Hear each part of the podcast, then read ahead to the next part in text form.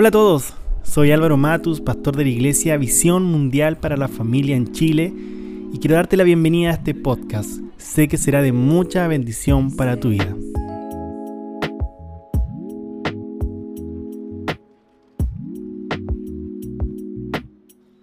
Hola a todos, aquí estoy de regreso.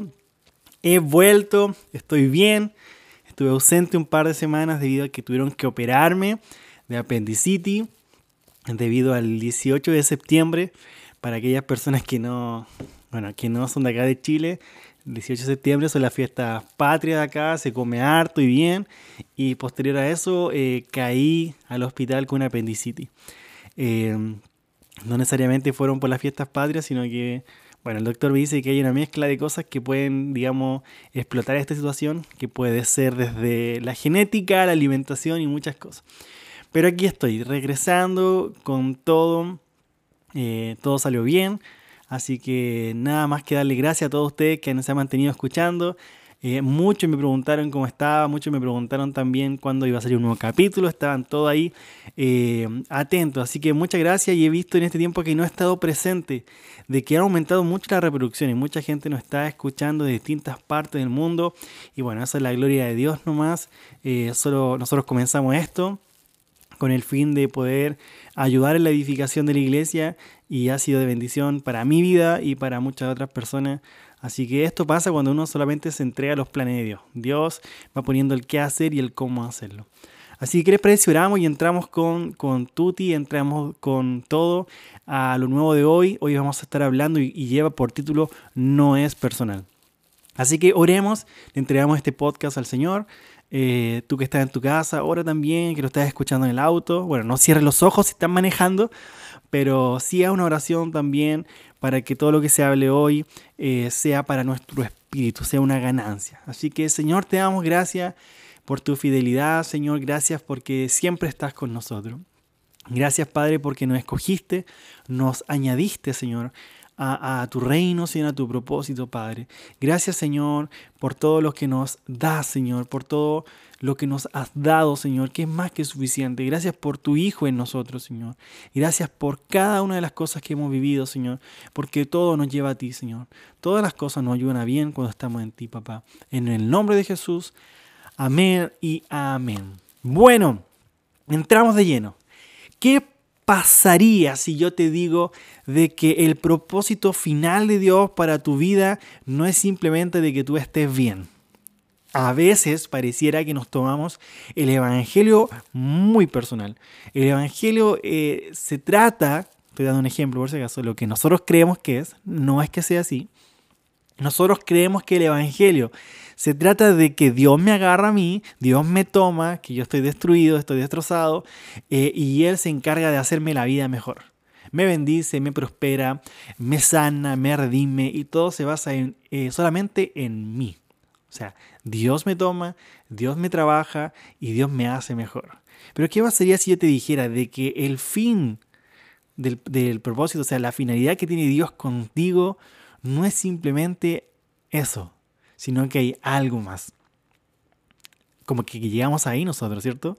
Queremos, Dios nos sacó nuestra vida pasada, de nuestros pecados, de nuestra manera de vivir, y Dios nos hace simplemente mejores a través de su Hijo en nosotros. Eso es parte, pero no es todo el proceso, sino que Dios tiene un paso más allá. Es como que yo te dijera, eh, no sé, te invito, por ejemplo, de vacaciones a un lugar y tú tomas el avión, llegas al aeropuerto del país nuevo que estás viajando, llegas al aeropuerto, te das un par de vueltas, te devuelves el avión y viajas de regreso. Estar en el aeropuerto, si bien estás en otro país, no es todo el viaje. Tienes que avanzar, tienes que salir, conocer los lugares turísticos, etcétera, etcétera, etcétera. Si tú viajas y dices, no, yo fui a Brasil, pero solamente estuve en el aeropuerto de Brasil, eh, no conoces Brasil, no, no fuiste a, lo que tenías preparado, sino que solamente llegaste a una parte. Entonces, lo que Dios tiene preparado para ti es tremendo, es mayor, pero es necesario de que Él nos trabaje.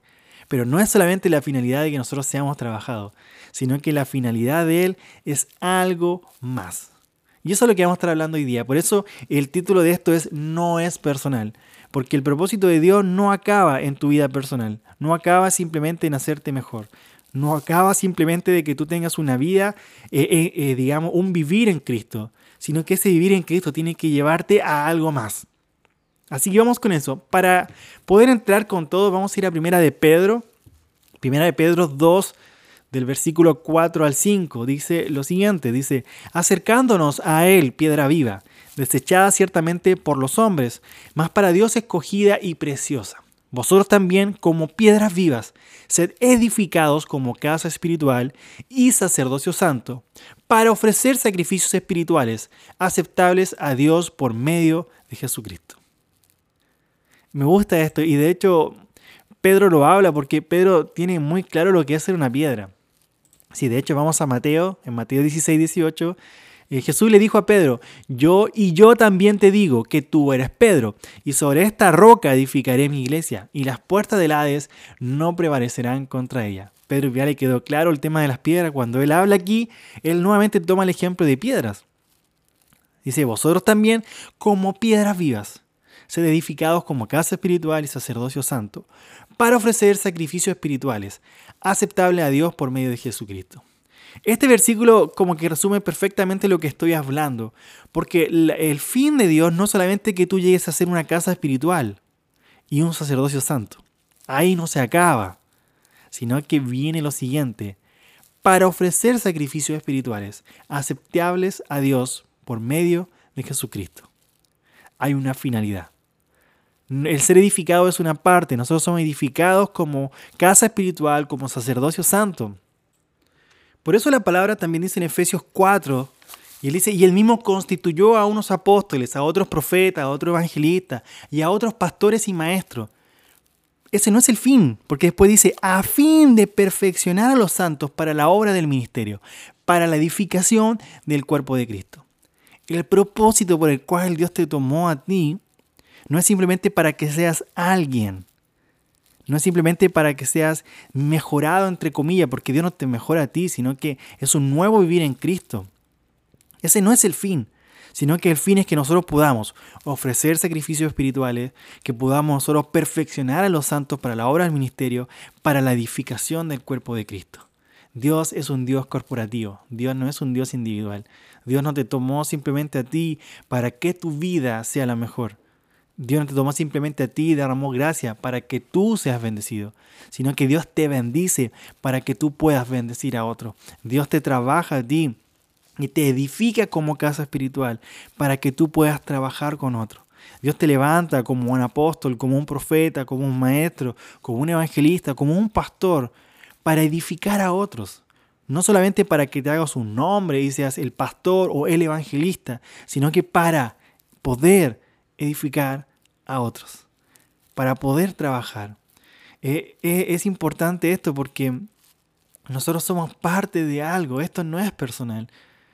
Por eso Pablo cuando iba camino a Damasco tuvo la gran revelación que se le presentó Jesús y Jesús dijo, ¿por qué me persigues? Entendiendo de que él no perseguía a la iglesia, sino que él es la iglesia. Y luego de tremenda visión que tuvo Pablo, dice que entró y, ya con eso bastaba para que Pablo comenzara su ministerio.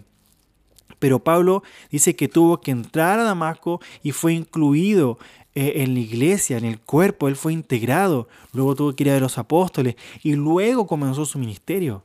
Esto no es algo personal. No son simplemente experiencias personales, no se acaba ahí. Porque nosotros vivimos a Cristo nuestros procesos, nosotros tenemos que morir a muchas cosas y conocemos a Cristo en estos procesos.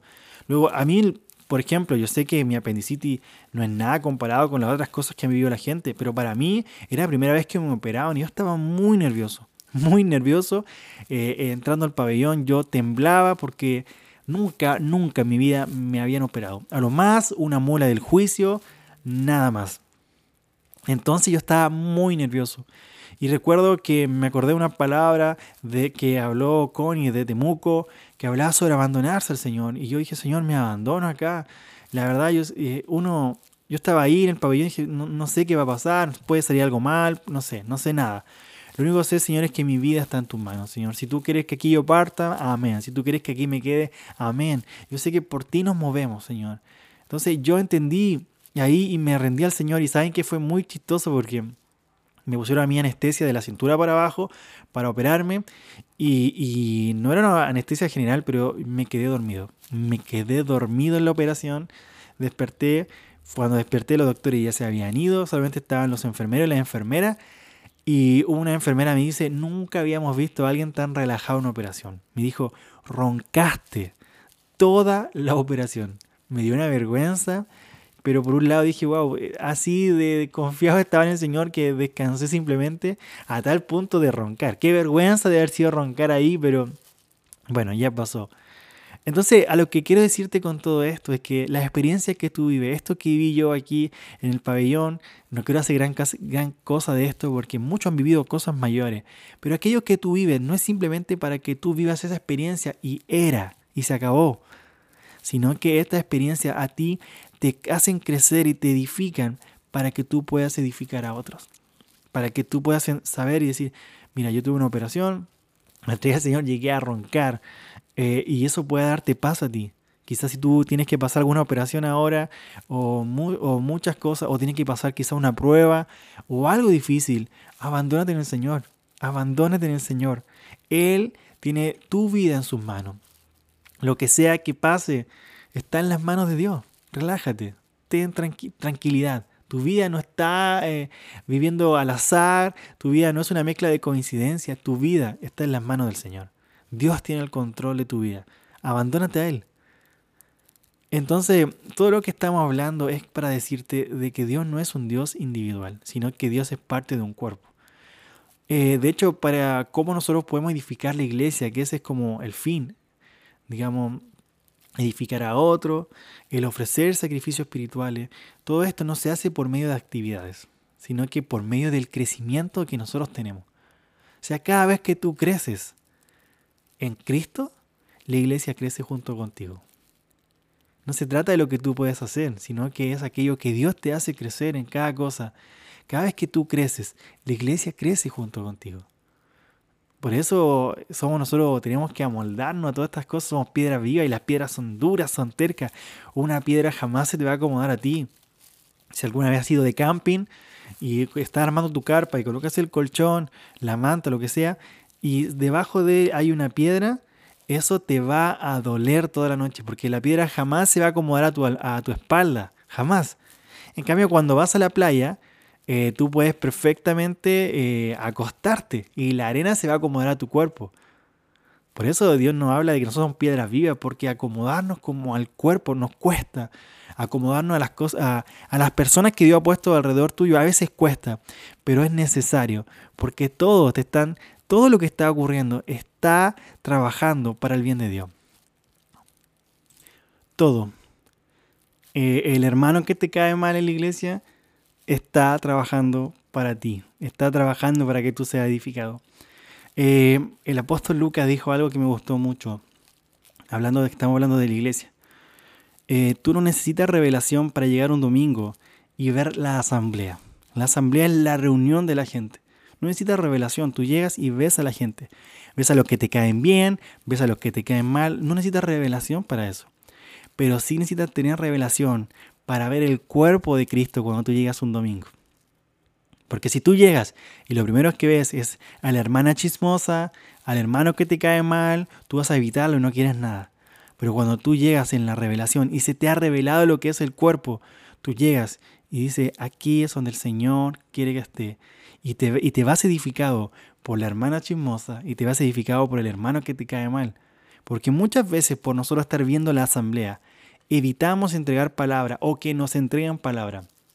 Pero cuando somos parte del cuerpo, somos más que bendecidos.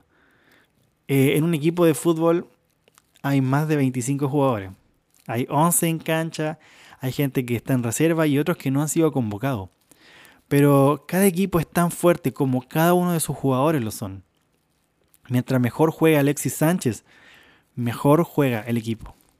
Pero para que Alexis Sánchez juegue bien, él tiene que hacer sacrificio en su dieta, en su entrenamiento, en su descanso, en su vida, en sus amistades, etcétera, etcétera, etcétera. O sea, cada vez que tú te dispones al crecimiento del Señor y pasas por, digamos, experiencias que te hacen crecer, tú cada vez estás creciendo más y tú juegas mejor, te dando el ejemplo de fútbol, tú empiezas a jugar mejor.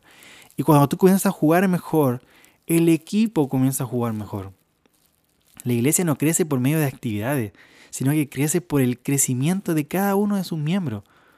Aquí en Chile, por ejemplo, habla, se habla y dice, aquellos que les gusta jugar al fútbol y no juegan en, en equipo, les dicen, tú no puedes tirar el centro y cabecearlo. No puedes. Nosotros somos parte de un cuerpo. Dios nos incluyó en su cuerpo. Entonces todo lo que tú estás viviendo va dirigido al cuerpo. Dios cuando te llamó a ti, no te llamó solamente para que tú tuvieras una experiencia en Cristo y nada. Dios quiere eso, es parte de, pero Dios está pensando en lo bendecido que va a ser el cuerpo cada vez que tú creces. Cada vez que Dios te mete en un proceso, te trabaja y te exalta, porque somos exaltados por cuando Cristo es exaltado en nosotros, la iglesia crece y Dios está pensando en eso. No está pensando simplemente en hacerte más fuerte, en que conozcas a Cristo como tu fortaleza, a que conozcas a Cristo como tu paciencia, a que conozcas a Cristo como tu sanidad. Dios quiere eso, pero no es el fin. El fin es que todo lo que tú conozcas pueda ser edificado en la iglesia, puede ser llevado. Somos procesados personalmente, pero para crecer en la vida de Cristo. Cada vez que Alexis entrena en su gimnasio personal o en su casa, cada vez que él en su casa, eh, digamos, hace un sacrificio quizás de no comer lo que no puede comer, el equipo entero se ve beneficiado. Porque si él se entrega, digamos, al alcohol, a la fiesta, a los placeres de la vida, siempre esos jugadores llegan y bajan su rendimiento. Y cuando llega el momento que el equipo necesita a Alexis Sánchez, él está lesionado o está jugando en un bajo nivel. Somos parte de un cuerpo. Somos parte de un cuerpo. Cada vez que crecemos todos, la iglesia crece. Mientras más busco de Dios, mientras más muero mi vieja naturaleza a mí mismo y dejo que Dios se manifieste en todo, yo estoy creciendo y la iglesia está creciendo. Las actividades jamás van a, que realizan en la iglesia no garantizan un crecimiento en la vida. Sí son de bendición, sí son necesarias. Si tú te dedicas, por ejemplo, a ayudar en la limpieza o a estar a cargo de la red de niños, eso te va a llevar a ti a buscar más de Dios. Puedes tener la actividad sin vida y eso es sumamente peligroso. Puedes estar a cargo de la red de niños, pero no buscar de Dios, no tener vida. Eso es peligroso. Pero cuando tú estás a cargo de la red de niños, eso te impulsa a ti a buscar más de Dios, a crecer. Y cada vez que tú creces más en Dios, tú llegas a la red de niños y puedes bendecir a los niños. Y los niños se ven edificados por ti y crecen. Por eso es sumamente importante entender de que no basta la actividad que tú estás haciendo en la iglesia. ¿Son necesarias? Sí, la iglesia necesita de gente disponible, sí, pero nosotros tenemos que hacerlo acompañado en la vida, en el crecer. Mientras más creces en la vida y lo manifiestas en la red de niños, la iglesia crece corporativamente. Todo se resume, todo lo que estoy hablando se resume en lo siguiente. Crecemos individualmente, pero no para ser grandes individualmente, sino que para afectar con nuestro crecimiento al cuerpo, a la iglesia. Y eso es edificación. Eso es la edificación. Como hablaba recién, Messi es el mejor jugador del mundo, pero él no puede, digamos, tirar los centros, cabecearlos, atajar al arco y hacer goles. No puede. Tú puedes ser el mejor, el más, digamos, eh, procesado y todo, pero si no estás dentro de un equipo, hay una pérdida muy grande. Fuimos llamados a un equipo y ese equipo es la iglesia. En Efesios 4:11, lo estuvimos leyendo recién, dice, y él mismo constituyó a unos apóstoles, a otros profetas, a otros evangelistas, a otros pastores y maestros, a fin de perfeccionar a los santos para la obra del ministerio, para la edificación del cuerpo de Cristo. Aquí dice, para la edificación del cuerpo de Cristo. Y continúa, dice, hasta que todos lleguemos a la unidad de la fe del conocimiento del Hijo de Dios a un varón perfecto, a la medida de la estatura de la plenitud de Cristo. Me gusta esto porque a veces nosotros leemos ciertas partes, ciertos versículos. Entonces nosotros leemos y dice, y él constituyó a algunos apóstoles, a otros profetas, a otros evangelistas, a otros pastores y maestros. Y como nosotros pensamos todo individualmente, Decimos, bueno, yo voy a ser el mejor profeta, yo voy a ser el mejor evangelista, y tú piensas eh, solamente en ti, en ti, en ti, en ti, en ti, eh, pero se te olvida lo siguiente. Tenemos que perfeccionar a los santos para la obra del ministerio. Edificar el cuerpo de Cristo es nuestra misión primordial. No es que tú seas el apóstol más conocido o el pastor más famoso o el maestro más experto en la enseñanza. Si tú eres el mejor maestro pero no tienes alumnos, estás fallando. Si tú, digamos, no estás pensando en el cuerpo, si tú eres un evangelista bendecido por Dios, pero solamente ganas gente para tener un número, hay algo que está fallando porque todo va dirigido a la edificación del cuerpo de Cristo. Y luego continúa y me gusta porque dice, bueno, ¿no te quedó claro con lo que dije? Vamos con lo siguiente, hasta que todos lleguemos a la unidad de la fe y al conocimiento del Hijo de Dios. Está estableciendo para qué nosotros estamos trabajando. ¿Para qué estamos trabajando nosotros, cada uno de nosotros? ¿Para qué somos, digamos, procesados por el Señor? ¿Para qué somos edificados por el Señor? ¿Para qué somos bendecidos, prosperados, levantados? ¿Para qué Dios nos lleva de un lugar a otro, nos mueve, nos da palabra? ¿Para qué? Para que todos lleguemos a la unidad de la fe. Para que cada persona se vea bendecida. Dios piensa corporativamente.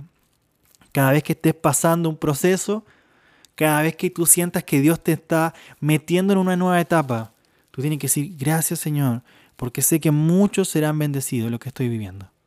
Muchos. Primeramente tú, porque Dios tampoco lo hace como para que tú no ganes nada, sino que Dios te deja experimentar a Cristo.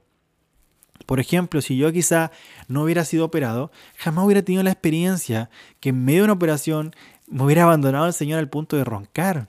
O sea, de verdad puedes abandonarte al Señor y experimentar paz en el momento que sea.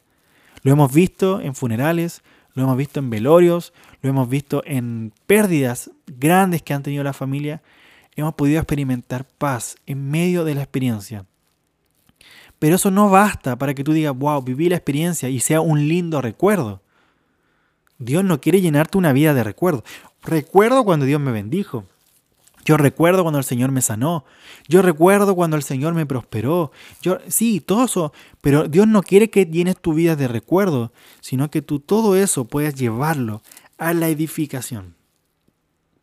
Que tú sepas que estás siendo edificado para, para, para ofrecer sacrificios espirituales aceptables por medio de Jesucristo. Esto es genial. El Evangelio no es personal. La primera etapa de, una, de cuando nosotros conocemos el Evangelio es bien personal. Es Dios sanando nuestro pasado, Dios afirmando nuestro presente y trayendo un futuro de gloria. Es personal, pero no lo es todo. Primero Dios te trabaja a ti personalmente para llevarte a una vida corporativa. Esto no es personal. Es Cristo en nosotros llevándonos a edificar el cuerpo de Cristo. Que cada cosa que tú hagas sea dirigida al cuerpo. Y para eso tienes que tener revelación. Tienes que tener revelación de lo que es el cuerpo. El cuerpo es tremendo, es maravilloso. El cuerpo de Cristo que Él nos ha incluido es lo mejor. Todo lo que tú necesitas está en el cuerpo. La respuesta a tus oraciones está en alguien que está cerca tuyo en la iglesia. En serio, muchas veces por ver la asamblea y por no querer juntarte o acercarte a la gente o solamente estar con tu grupo que te cae bien en la asamblea, en la reunión, muchas veces te pierdes de la respuesta que Dios tiene. Porque por estar con el grupo que tú siempre te llevas con tus amistades, estás perdiendo la respuesta a tu oración que tanto llevas, que está en una persona que siempre has evitado. Esto no es personal. Que cada vez que tú llegues a la iglesia te des cuenta y dices, Señor, tú me uniste a este cuerpo, Señor Padre. Guíame para poder edificar y ser edificados los unos con los otros. Porque todos fuimos puestas como piedras. Y somos bien duros. Somos bien duros como piedra. Nos cuesta moldearnos. Pero por eso las piedras fueron, fueron llevadas primero a un lugar donde eran, digamos, formadas.